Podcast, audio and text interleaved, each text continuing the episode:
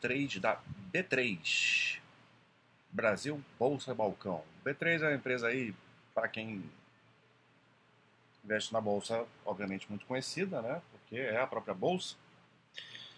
É, possui, vem tentando diversificar a sua fonte de receitas, um processo de, de consolidação, né? É, que vem lá de trás, né? Quando a BMF se uniu com a Bovespa, com a Bolsa de São Paulo. Depois, lá para 2017 ou 2016, não, não, não, recordo bem qual dos dois anos, que a, a até então BMF Bovespa fez uma compra bastante é, grandiosa, né? que foi a compra da CETIP, que era uma empresa que até na época era uma das queridinhas aí da, do site, da Basta.com, uma empresa bastante redondinha, que trabalhava no setor aí de, de, de renda fixa, né, de, de, financiamentos para automóveis, é, e que tinha muita relação com, com, poderia ter muita relação com ser complementar né, ao negócio da, da bolsa. E foi uma compra bastante acertada. É, a empresa cresceu muito nesses últimos anos por conta do, desse resultado. A empresa é, ficou bem redondinha, né, depois de todas as captações de sinergias. E, e, hoje completa muito e todo esse portfólio novo que a B3 depois mudou de nome, né, é, adquiriu acaba dando para ela uma forma de mitigar alguns efeitos, como por exemplo se o principal negócio dela não está voando, que foi o que aconteceu esse ano. A gente vai ver que o resultado da B3 esse ano nem não foi bom, né? foi, foi um pouquinho fraco, mas não foi assim horroroso, porque tem essa diversificação. E ela tem tentado é, expandir para outras alas, áreas, na área de tecnologia, de dados, de analytics, de serviços e tal, é, relacionados à área dela, mas é, para não ficar tão dependente de uma só fonte de, de receita, né? Mas vamos ver como foi 23 e depois a gente dá uma olhada no contexto histórico da, da empresa. É, o problema aqui é que todas essas apresentação, release da empresa, ela só foca no trimestral, não tem nada falando do anual. Então, eu vou usar essa apresentação mais para a gente entender como a empresa funciona, de onde vêm as receitas ver se tiver alguma dinâmica do trimestre parecida com a do ano, também a gente pode comentar. Depois a gente vai catando as informações do ano para complementar. Então aqui, esse primeiro, esse primeiro quadro aqui mostra... É... Aqui não tem todos os segmentos da empresa. Né? Mas essa parte de listados, que são as ações, né, que é o que a gente conhece mais, ações à vista especialmente, é onde vem o grosso da receita da empresa. Então, aqui de cara, mais uma vez, é trimestre, mas o ano teve uma dinâmica parecida. A gente vê uma grande queda no volume de, de, de negócios aqui em ações à vista. Né? Caiu 24,8% em relação ao ano anterior. Na sequência até se recuperou um pouquinho, mas isso foi o principal fator do resultado ruim. As outras áreas, é, parte aqui ó, de ainda em segmento listado, né, a parte de derivativos, na parte de balcão, que a grande parte da CETIP veio daqui, veio, veio para esse local aqui, que aqui com emissões em renda fixa, né, subindo, novas emissões renda fixa 6.7, em estoque subindo 14.3, parte de derivativos também crescendo bem forte aqui. A parte de balcão foi muito bem. E, e aí tem outros dois setores, vamos ver se ela vai falar mais para frente, que também tiveram bons resultados, que é o de infraestrutura e o de, o de data, é, data de análise, analytics e data, dados, né? Isso. Tecnologia, é isso. É, bom, tá aqui. A gente vai ver melhor que aqui, aqui já parte para a receita, né? Então a gente vê que da receita, isso aqui é só para a gente ter uma ideia da dimensão de cada segmento, tá? Porque eu não quero analisar muito resultado de trimestre não. Mas você vê, de 2000 e 1,5, vamos dizer aqui, do trimestre, da, do total de receita, 1,4 veio do segmento listado, então é grande parte. E aí depois vem um pouco aí, é, 400 milhões vem do balcão, infraestrutura para financiamento é uma parte menorzinha, né, que é principalmente a questão dos financiamentos de veículos, 153, e essa parte de tecnologia, dados e serviços vem, vem crescendo muito, né, então a gente vê que a receita dessa, dessa área já superou a parte de balcão. Então, eles têm apostado muito em crescimento nessa área tecno, de tecnologia. No futuro pode representar aí um, uma boa fonte de crescimento. Então a gente vê que todos os segmentos eles cresceram, pelo menos no quarto trimestre, em relação ao, ao ano anterior, né? E mais o segmento listado, que é o principal volume, caiu e por isso o resultado foi ruim, né? A receita anual também caiu em torno de 2%, como a gente vê no trimestre aqui. Isso tem a ver com é, um menor número de negócios, né? Assim, um ambiente um pouco é, difícil macroeconômico, né? De uma forma global e o apetite a risco diminui, então os investidores se afastam um pouco da, da bolsa. Né? É, isso aconteceu nesse cenário do, do, Brasil. A gente tem muito, a maior, a maior parte esmagadora dos investidores na, na B3 são na, não, não na B3 na empresa, né, mas investindo no, no ambiente da B3 em, em, todas as empresas que estão listadas lá, são do exterior, vem do, do estrangeiro. A gente tem pouco representatividade de investidores brasileiros aqui na, na nossa bolsa. Então, ah, o pessoal é, fica com um pouco mais de medo de investir aqui, né? diminui a quantidade de negócios e isso influencia, né? Mesmo assim, no, no, final do ano a gente começou a ter queda na taxa de juros, isso deu uma recuperadinha nos últimos dois, três meses do ano, se eu não me engano, houve um rally aí na bolsa de, de crescimento, porque voltou a ter um volume de negócios bom, uma certa recuperação, mas o início do ano foi, foi mais fraco. Então vamos ver como é que em 2024 se isso vai seguir essa tendência que foi no fim do ano, que aí a B3 pode voltar a ter um resultado melhorzinho. Não acredito que, que ela vai ter crescimentos assim muito fortes, como foi após a compra da CETIP. Acho que isso tem uma certa estabilizada. É, e ela vai ter que buscar crescer de pouquinho em pouquinho. E que está tudo certo, né? Se todo ano crescer pouco, no longo prazo crescer e, ao mesmo tempo, conseguir incrementar esses outros serviços, especialmente esses de tecnologia e dados que têm bastante futuro, pode, pode ter um crescimento mais, mais interessante. O resto dos números aqui não, não vou entrar no mérito, a gente vou procurar resultados do anual. E depois aqui é muito detalhe, né? Eu geralmente não me preocupo muito em saber esse, a, sub, a subsegmentação da empresa, né? Tem esse setor de ações, de instrumentos de renda variável, só que vai ter um monte de coisa dentro, né? Mercado à vista, derivativos, empréstimo, é, pós-negociação, negociação, depositário de renda variável. É um monte de fontes de receita. É, no fim das contas, o que, que mais importa é, é as negociações de, de, de, de, ações mesmo. Mas está tudo ali dentro, né? Desse, dessa parte. Então, quem quiser ver com detalhe, depois se interessar, abre e estuda com calma várias fontes de, de receitas de todos os negócios que acontecem no segmento listado. A parte do balcão tem um pouco menos, mas também tem seus instrumentos de renda fixa, derivativos, outros. Né? O Tesouro Direto entra aqui.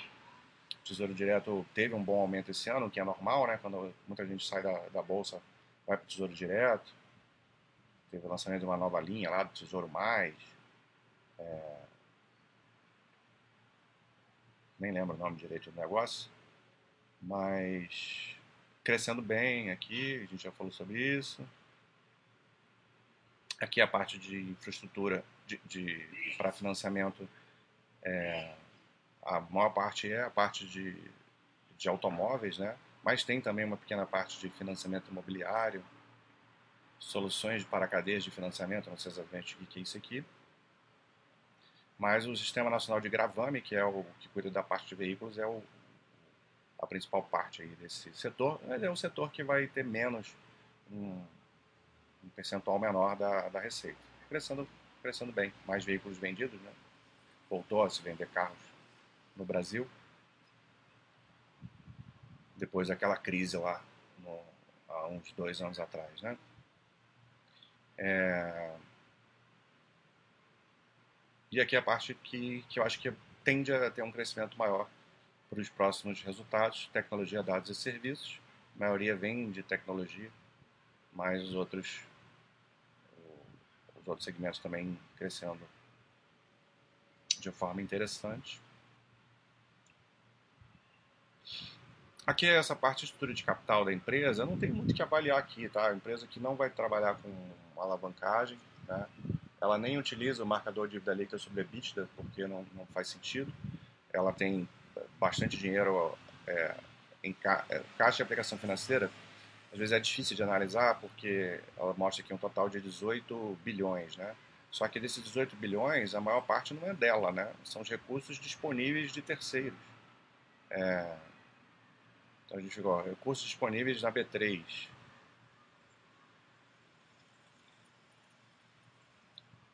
Que é toda a galera que, que, que investe lá, né? Não é dinheiro dela, é dinheiro do investidor, mas está lá para ela mexer, né? O caixa que ela tem, ela pode fazer é, investimentos com isso também. Boa parte do, do caixa vem daí. Tem também a garantia de participantes em dinheiro e outros e do, dela mesmo, né, do, da, B, dinheiro da B3 mesmo, é pouquinho, é essa parte menorzinha aqui. Mas, tá ali esse dinheiro aí. É, mas não faz muito sentido a gente analisar dívida e alavancagem é, na B3 como a gente faz com outras empresas.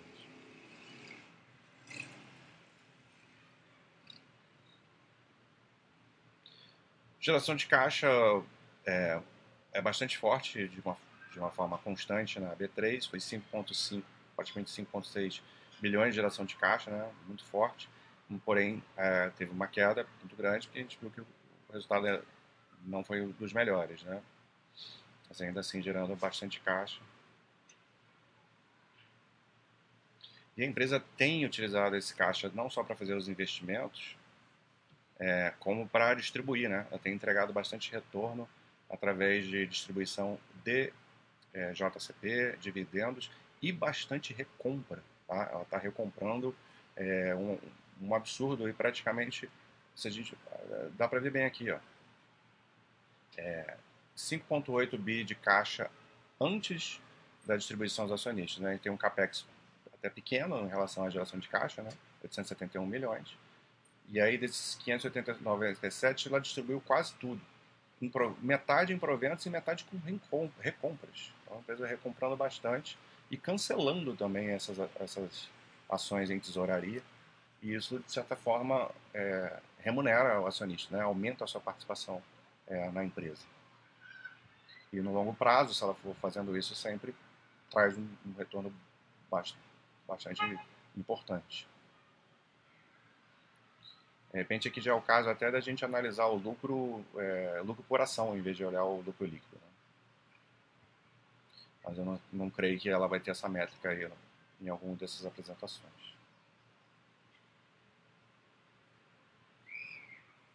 Então acabou que sobrou, sobrou pouco caixa no final, porque foi tudo distribuído é, no início do, de 24. Né?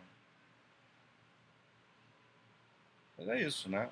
Investe o que tem que investir e distribui o resto se não tiver mais nada interessante para fazer com o dinheiro. Aqui é tudo. É, não tem muito Aqui tem esse relatório da administração que eu cacei, que tem algumas que tem é, mais dados relacionados ao anual. Então a gente vai ver uma dinâmica muito parecida, que é o volume, né? Ações à vista de novo, que é a parte principal, né? Caiu 15,3% no ano. É, e, então toda essa parte relacionada a listado, ações de instrumentos de renda variável, a gente vai ver aqui é, quase todas essas essas subsegmentações estão, ficaram em queda. O que aumentou, e é interessante ter aumentado, é o número de investidores, né? CPFs individuais. É, vem aumentando nos últimos anos seguidamente. Né? Então já temos aí 5 mil, mais de 5 mil é, CPFs na Bolsa. Número de contas depositárias também aumentando bem, né? quase 6.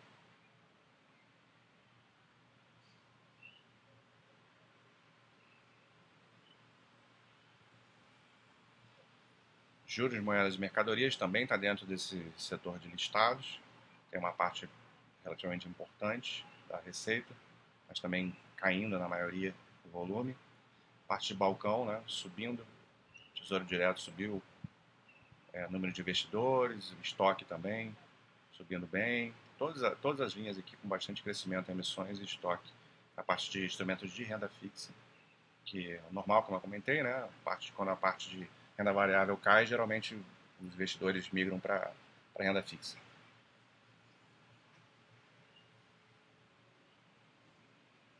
Outros segmentos aí da parte de balcão, infraestrutura para financiamentos, é, cresceu o número de veículos vendidos e financiados, crescendo duplo dígito. E a parte de tecnologia crescendo 9,5% a utilização do balcão. Receita a líquida subiu 1,9%, queda de 1,9%, né? então parecido com a do último trimestre, como eu tinha comentado. É, vê, ó, 60% do total da receita vem do segmento listado e 36,4% do total vem de ações e renda variável. Então, como você teve uma queda de 14,8% nesse segmento, isso vai influenciar todo o resultado. E veja bem, né, caiu 14,8%, só que a receita bruta caiu nem não chegou a cair 2%. Então é sinal de que os outros segmentos deram uma segurada boa na onda. Né?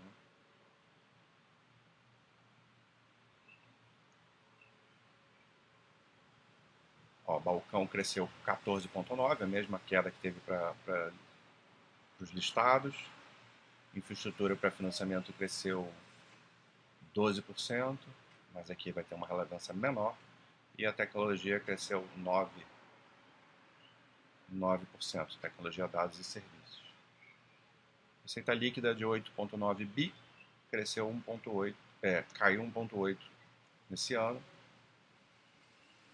Despesas bem controladas, ó, uma alta de 4,7, né, abaixo, bem abaixo da inflação. É, se você excluir a consolidação da Neurotech, né, a empresa que está sendo foi, foi adquirida lá para esse setor de tecnologia e dados, é, teria uma, um aumento de apenas 2,9% nas despesas, que, que é bem tranquilo. Né? Então, uma boa gestão de gastos, claro, você teve queda de receita, é, não é, isso aqui não vai ser o suficiente para segurar o operacional, vai ter queda, mas não segurou bastante, né? não teve um aumento substancial de despesas. É, a B3 tem feito um bom trabalho com o controle de despesas. Né? O problema é que ela depende do, muito do segmento listado para poder ter um resultado mais interessante. O resultado financeiro até aumentou né, um pouquinho, né, esse dinheiro que ela tem lá guardado, ela acaba rentabilizando, por isso que o lucro líquido é, foi maior do que o, do que o EBITDA. E aqui tem uma tabela de lucro líquido. É,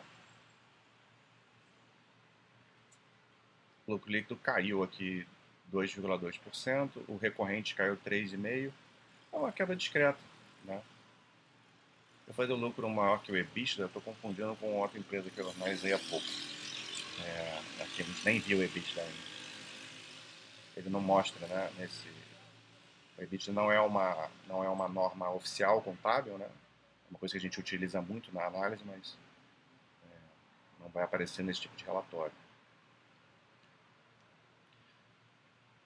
Então é isso. É... Não, não tenho todos os dados que eu gostaria para fazer a análise aqui, então vamos recorrer ao, ao bom e velho, a bom e velha Basta.com, até para a gente olhar a parte histórica. Né? Então, a gente vai ver, a B3, de fato, ela teve um, momento um pouco de estagnação da sua receita. Né? Ela subiu um pouquinho, caiu um pouquinho, não, não mudou muito, a gente vê aqui de 2011 até 2015, tinha mudado muito. Aí, depois que teve a, a compra da CETIP aqui em 2017, dobrou a receita e aí começou a ter um, um, vários anos seguidos de crescimento de receita, alguns até bem importantes. né? E depois de 2021 para frente deu uma acomodada né? nesse resultado e é uma coisa que precisa recuperar de fato. Né? O EBITDA, vamos olhar aqui, é mais ou menos a mesma dinâmica, né? um tanto estagnado, 1.5 aqui, aí 2015 deu uma, uma, um salto, 2016 caiu de novo e aí depois, bum, explodiu. E aí começou a aumentar muito, né? É, e esse ano a queda aqui do EBITDA foi de 4,4. Perdeu um pouquinho de margem, normal, né? Você vê, a, a, tem uma margem EBITDA alta né, para o setor, normal, é, serviços, né? E resultado financeiro geralmente vai ser positivo, né? Uma empresa que não, não trabalha com aquele endividamento vai ter bastante caixa, né? Para ser investido e um lucro líquido que também é, veio crescendo até 2021 e nos últimos dois anos acabou é, tendo, tendo essa queda. Né? Mas no, no, na métrica do longo prazo, a gente teve uma, em 10 anos uma receita que saiu de 2,1 para 9 bi, um EBITDA que saiu de 1,6 para 6,3 bilhões e um lucro líquido que saiu de 1, 1 bilhão para quadruplicou aí para 4,2 bilhões. Então, em longo prazo, indiscutivelmente, a empresa vem entregando resultado. Ficar de olho, óbvio, né? Dois anos aí seguidos de resultados mais fracos. Como eu falei, não existe a análise de estrutura de capital dela não faz sentido, né? Empresa que vai trabalhar com dinheiro do, dos outros ali, então vai sempre aparecer com dívida, é, caixa líquido, né? Apesar dela ter uma dívida bastante grande, dívida bruta, né? E aqui um dos destaques da empresa, uma empresa que gera bastante caixa, pode variar muito de, de, de períodos para períodos. Aqui esse, esse, fluxo de caixa operacional negativo em 2016 tem a ver com a compra da CETIP, então é, não é que tenha sido ruim. E depois você vê que já explode no, no ano seguinte. E vem gerando aí a base de 3 bi de caixa todo ano. Em 22 teve, apesar de ser, um ano ruim, teve uma geração de caixa aí brutal não me lembro qual foi o motivo. É, é, um, é uma empresa que tem capex baixo, né? não tem uma grande necessidade de capex, então por isso que acaba gerando muito caixa. E, então, como ela não tem muito que investir, né? ela até investe bastante em tecnologia, em segurança e tal, mas não tem muito que investir, né? não, tem, não tem que montar indústria, não tem que construir loja, não tem que. É, investimento dela é em pessoal e em tecnologia, inovação. Mas nada demais, já está tudo lá, né? Já está tudo lá pronto. Então acaba sobrando muito dinheiro, né? E aí ela vai retornar para os sócios através de dividendos. No longo prazo, a gente vê essa curva de crescimento de, da cotação e do lucro, e no, com uma queda aí nos últimos anos, em termos de cotação até está se recuperando. E está aí um bom retorno aí nos últimos 15 anos, 10 a 15 anos um bom retorno. Retorno aí eh, nos últimos 5 anos, de fato, por conta desses dois últimos anos, a gente não tem um retorno muito atraente, é, ou nada atraente, né? Mas, enfim, é o longo prazo que importa. Então, a empresa entregando bastante retorno acionista no longo prazo, especialmente através da distribuição de, de e recompra de ações, né? Que infelizmente a gente não tem essa métrica que queria até ver como que foi o lucro por ação da empresa. Mas enfim, empresa é, redondinha, sofrendo um pouco aí nos últimos dois anos, mas continua sendo uma boa empresa para se acompanhar. Um abraço.